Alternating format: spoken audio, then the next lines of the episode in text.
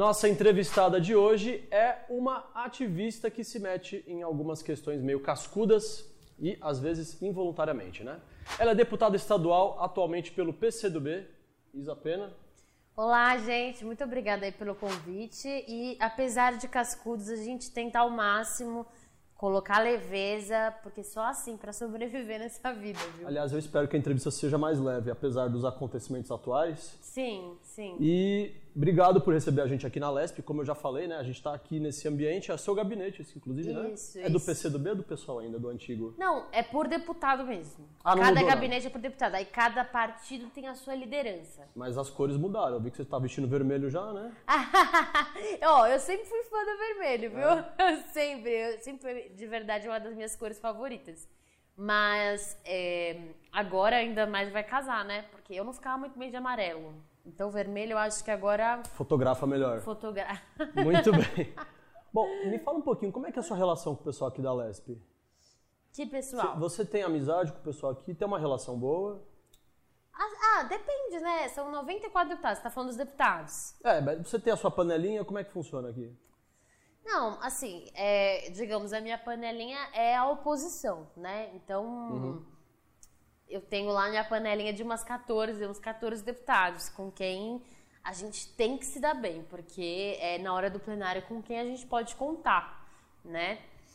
Agora, tem pessoas que, mesmo sendo de direita, a gente se dá bem também, né? Porque são pessoas educadas, são pessoas que né, é, tem, demonstram palavra, demonstram caráter. Então, apesar das divergências políticas, a gente consegue manter uma relação profissional, né? De simpatia e tal. Porque senão você vira, assim, um ambiente insuportável mesmo. Uhum. Não tem como trabalhar, né?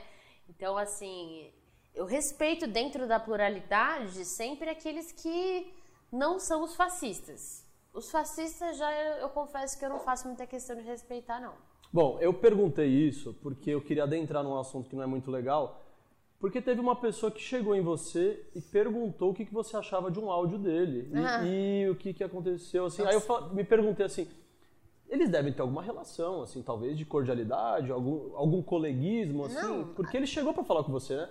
Bom, para quem não sabe, talvez já saibam, né? Mas eu tô falando do Arthur Duval Sim. e aquela questão que aconteceu já faz umas duas ou três semanas. Sim. Pouquíssimo tempo, né? Pouquíssimo tempo, nem um mês, né? Máximo um mês agora. É... Não, o que aconteceu ali, eu, eu penso, né? Eu imagino, por que, que o Arthur Duval resolveu me ligar?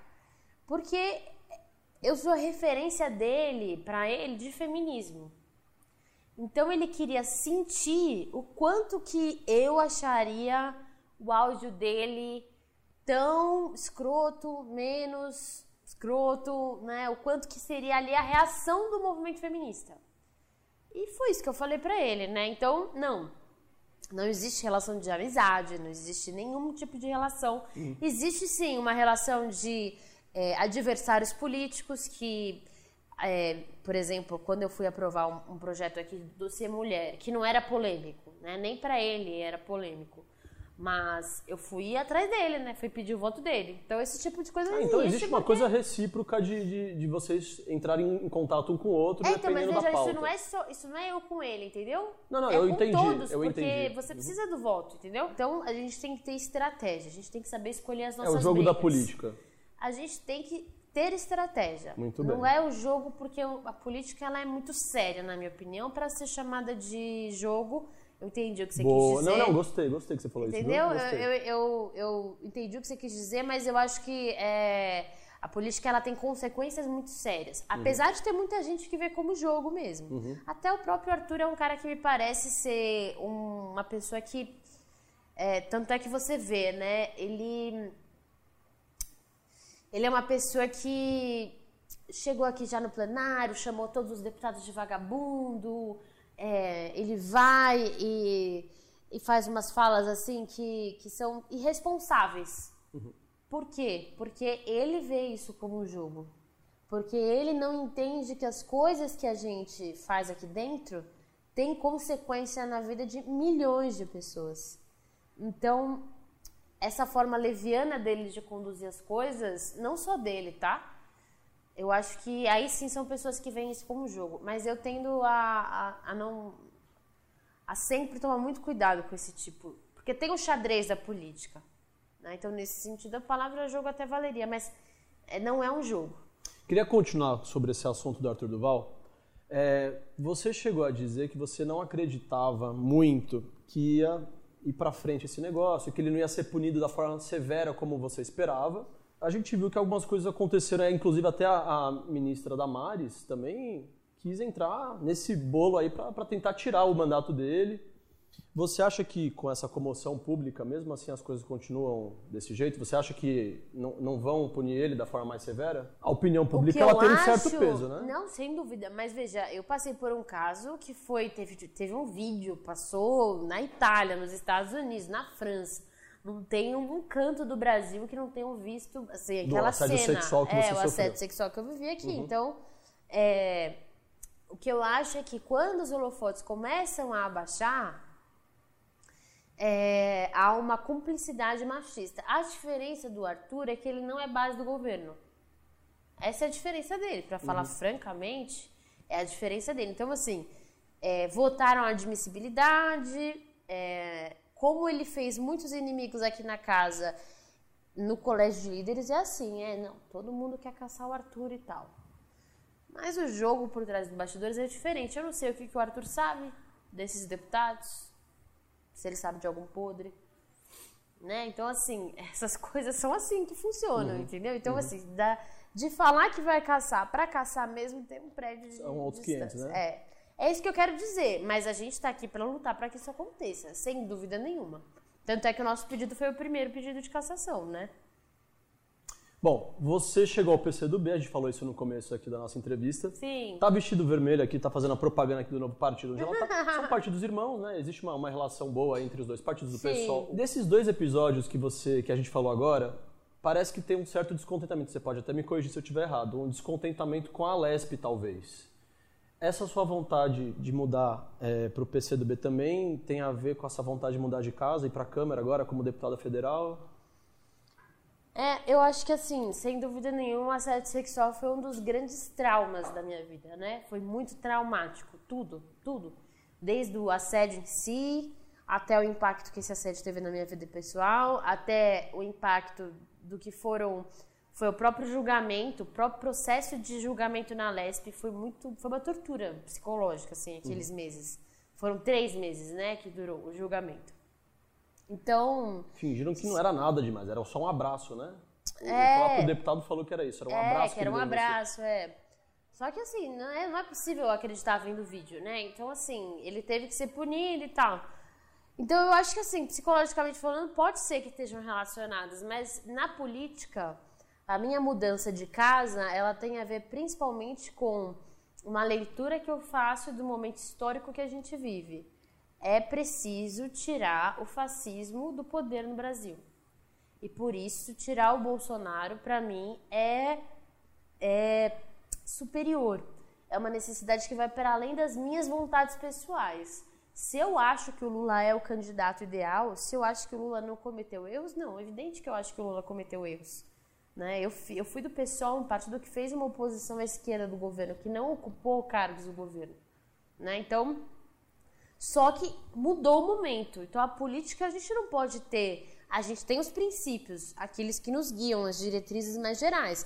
Mas a nossa tática ela é feita para incidir na realidade, aqui, no agora. Uhum. Senão você vira um comentarista da política, um analista político. E não, assim, alguém que está incidindo na política no aqui e no agora. E é muito difícil incidir na política no aqui e no agora porque você não escolhe.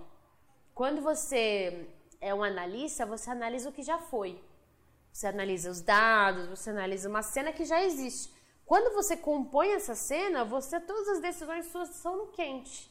Então. Você é a história, inclusive, né? É, exatamente. Então, você é o, o sujeito, né, do processo político. Então, é, no sistema político que a gente vive, pelo menos é assim. Então, eu acredito que é, por essa, essa mudança de período histórico e político que a gente viveu, esse foi o principal motivo.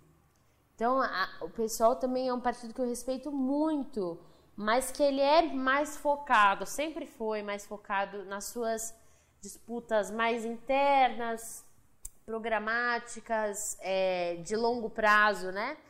E eu, particularmente, continuo é, querendo debater esses pontos, mas eu entendo que agora há uma urgência.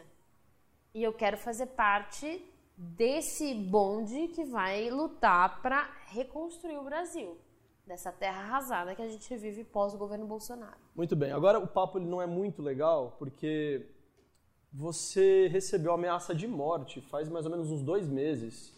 É. E você já recebeu algumas vezes, eu imagino que já tenha acontecido algumas vezes, mas dessa vez envolveu o endereço dos seus pais, né? Teve uma coisa assim, ainda mais pesada.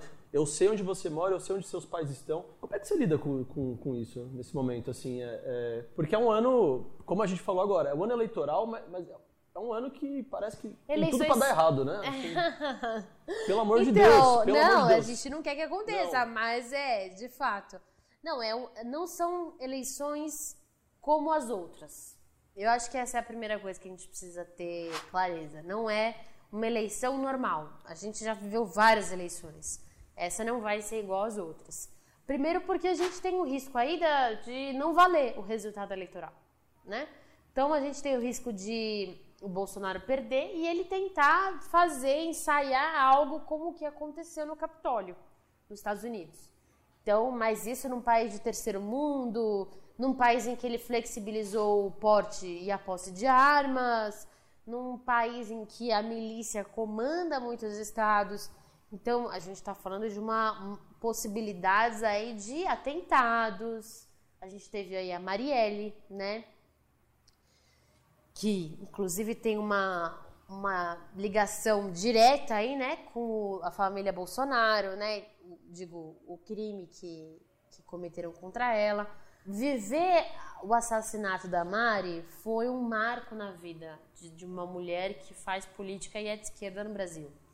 Naquele momento, e eu conhecia a Mari, a Mari assinava a mesma tese política que eu de campo, era minha amiga. Obviamente a gente não era uma amiga, não tinha uma amizade próxima porque ela era do Rio e a gente é muito ocupada. Mas a gente se gostava bastante, né? Muito, assim. Toda vez que a gente via, fazia festa, aquela coisa e tal, mas. Ia pra praia com ela?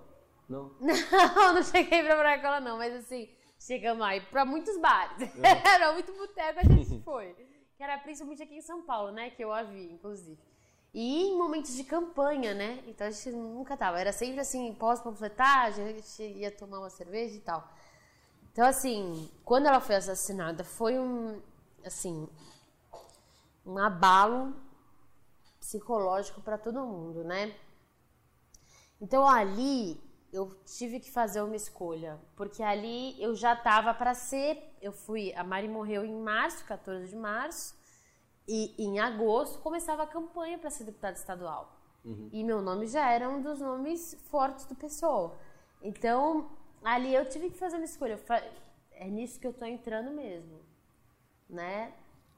Olha a Marielle, o que aconteceu com a Marielle, ver o que aconteceu com a família da Marielle, a tristeza da mãe da Marielle, a dona Marinette, a quem eu trouxe para cá, a gente fez uma homenagem, seu Antônio, pai da Marielle, é, a irmã dela, enfim, a filha dela. Então, assim, foi muito pesado viver tudo aquilo, mas quando eu decidi continuar, foi meio que assim um até as últimas consequências, entendeu? Para todos nós que decidimos naquele ano continuar a luta foi uma decisão de ir até o final, uhum. custe o que custar. Até por ela.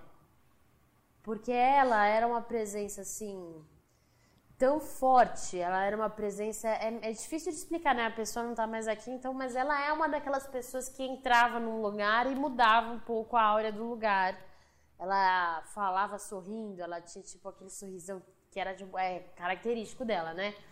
É, mas passa por você, assim, um medo de... Lógico, de, lógico. Então, o que eu tô tentando dizer é justamente isso, né? Então, naquele momento de 2018, eu, todo mundo, não só eu, mas a Sam, a Thalíria, que depois veio a sofrer ameaças de morte muito sérias também, é, a gente teve que fazer uma escolha.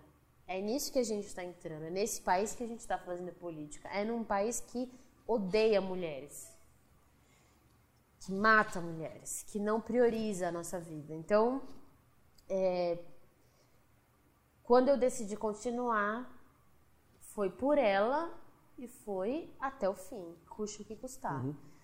Quando eu recebo essas ameaças de morte, essa escolha ela já está feita antes. Quando mataram a Marielle e a gente escolhe ficar na política, a gente já estava escolhendo lidar com isso, entendeu?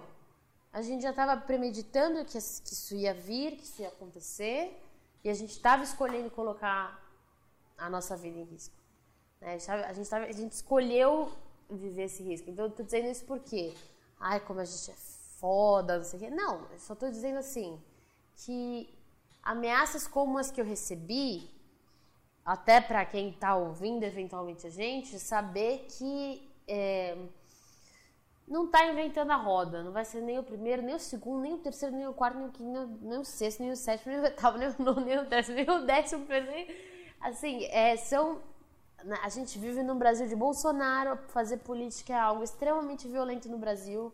Então, quando chega o e-mail com o endereço dos meus pais, eu de pronto já elevo para outro patamar a ameaça.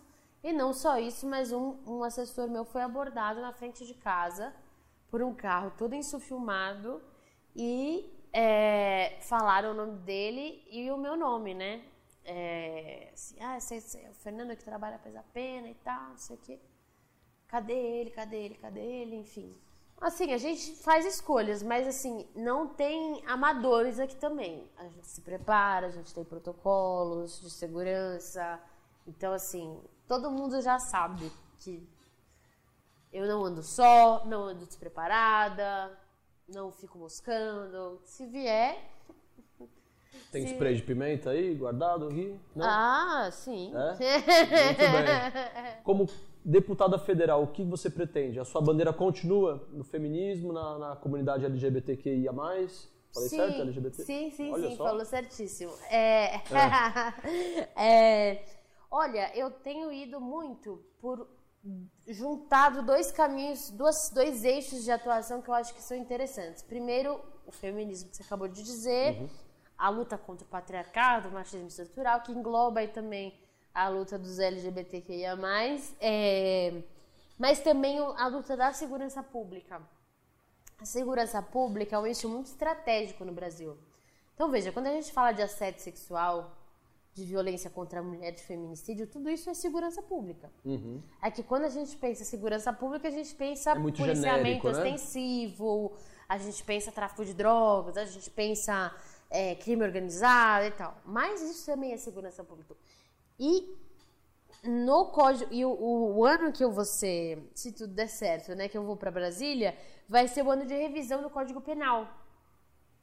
Eu tenho a intenção de rever o Código Penal tanto para humanizar os trabalhadores da segurança pública, que também passam por assim absurdos os policiais to, tudo, todos subordinados ao militarismo. O militarismo, assim, é um câncer no Brasil. É, isso daí não sou eu que estou falando, são os profissionais de segurança pública que, é, para quem não sabe, funciona assim, né? A polícia militar, você tem os oficiais do oficialato, né? Uhum. Os alto, o alto escalão da polícia militar. E aqui embaixo você tem a grande maioria dos policiais, que são os praças, uhum. né? O que, que acontece? Os praças recebem as armas que têm defeito, então tem policial que fica sem conseguir trabalhar o resto da vida porque a arma falhou e tomou um tiro no pé. Tem uma mulher é, policial que foi presa porque estava chorando muito. Aí ela descobriu que estava grávida enquanto ela estava presa, por isso que ela estava chorando muito, porque os hormônios dela estavam alterados. A gente tem um, do, um, um, dos índices de suicídio de policiais mais altos, né, assim, do, do Brasil é, salvo engano, é o segundo é, motivo de mais morte entre policiais, é o suicídio, porque o nível de pressão, o nível de perseguição, inclusive política, de policiais que não seguem à risca a, a cartilha do militarismo é muito pesada. É uma tortura muito pesada. Do tipo, se você for pego com o cadarço desamarrado, você pode ser preso na, na cadeia disciplinar deles, né? Uhum. Então, assim, você já tive casos de policiais militares que foram exonerados. O policial não tem licença paternidade, infelizmente, né, no Brasil. Só tem uma semana, né, pro, pro pai que acabou de ter um filho. Então o pai estava com o bebê recém-nascido dentro de casa, estava caindo de sono, acabou dormindo no, no expediente, foi exonerado da polícia, perdeu o cargo. E de outro lado, a gente tem toda uma população carcerária, que é uma das maiores do mundo, que está aí superlotando presídios, zero perspectiva de ressocialização desses presos, revistas vexatórias, é, condições subhumanas, verdadeiras torturas, ou seja, ainda existe tortura no Brasil, né? nas cadeias brasileiras ainda existe tortura. As cadeias no modelo que elas existem hoje só existem para fortalecer o que tem de pior no crime, o que tem, enfim, o crime como um todo, né? Mas o modelo de segurança pública brasileiro é algo que eu acho que a esquerda abandonou. A, esquerda brasileira ela nunca pegou a sério, o que fez com que os profissionais de segurança pública de um lado ficassem totalmente né, à mercê, órfãos aí de uma alternativa política, e de outro lado a população que está presa, a população que sofre as consequências também da desigualdade e das torturas no sistema carcerário, também. Então você cria dois, uma guerra, que é povo contra povo, e no final das contas quem sai ganhando é o barão do tráfico de drogas, que não está na favela, não está na, na, nas delegacias é, apanhando do, do superior, tá aonde? Em Brasília, às vezes, né? Carregando 500 quilos de, de cocaína no helicóptero, né? Eu acho, eu acho legal que você fez tipo essa. Aécio Neves, assim. Essa meia-culpa. É. eu acho legal você ter feito essa meia-culpa de falar que a esquerda ela não, ela não prestou atenção nisso também. Acontece dos dois lados, né? Uhum. Não, não, existe também o, só um lado que, que erra, um lado que acerta. Isso, isso é muito legal também de, de ter Sim. essa humildade e reconhecer também. Sim, não, até porque eu acho que assim, se tem uma coisa que não tem como, ó, a gente teve governos de esquerda no último período e o, esse governo que é de direita. Não tem como dizer que ah, a esquerda não teve nada a ver com o que aconteceu. É isso que não cola mais com o povo. A rejeição que eu acho que o PT enfrenta muito é pela falta de autocrítica. Uhum. Pela é falta de humildade, de humildade. Não tem como achar que quase 16 anos não, não eles não, não tiveram nenhuma responsabilidade em nada. Né? Exato, né? não tem. O povo não vai acreditar nisso, entendeu? Então, é, eu sou sim de esquerda, vou fazer muita campanha, não vai ser pouca não, vou fazer muita campanha pro Lula. Mas é, não dá para continuar com a mesma postura de, de achando que é, até porque não é correto com as pessoas. Uhum. As pessoas, você não cria uma relação de confiança. Aí por que, que Lula, quando o Lula foi preso, só tinha 20 mil pessoas ali no sindicato da ABC? Apesar de ter 57, ou melhor, quase 50% de intenção de voto. Né? Quase 50%, 46%, variando ali nas pesquisas, mas você tem uma multidão querendo votar nele. Mas no dia que ele foi preso, você só tinha 20 mil ali no ABC. Por quê? Na minha opinião, porque se perdeu aquele vínculo mais próximo com o povo o vínculo de confiança, o vínculo que faz o povo ir para a rua defender custe que custar. E você só conquista isso falando absolutamente a verdade. Doa quem doer, inclusive em você mesmo. Né? É isso, é isso. É, errei, errei, tinha que falar. Então, nesse momento de vulnerabilidade, eu acho que o Lula tinha que aproveitar e eu acho que ele ia diminuir muito a rejeição dele se ele é, fosse humilde, apesar de todo o legado que ele tem, que é um baita legado. Mas, apesar desse baita legado, eu acho que ele ia ganhar muito se ele tivesse uma postura mais humilde, se o PT fosse para essas eleições com uma postura mais humilde. Muito bem, vamos ver como é que vai ser esse ano, hein? Isa Pena. Promete. Obrigado pela sua presença, obrigado por, de novo, né, receber a gente aqui na LESP. Boa sempre. sorte na sua campanha. Sempre, sempre serão bem-vindos. Isa Pena, gente, valeu!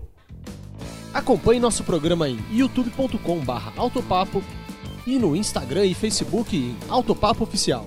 Valeu!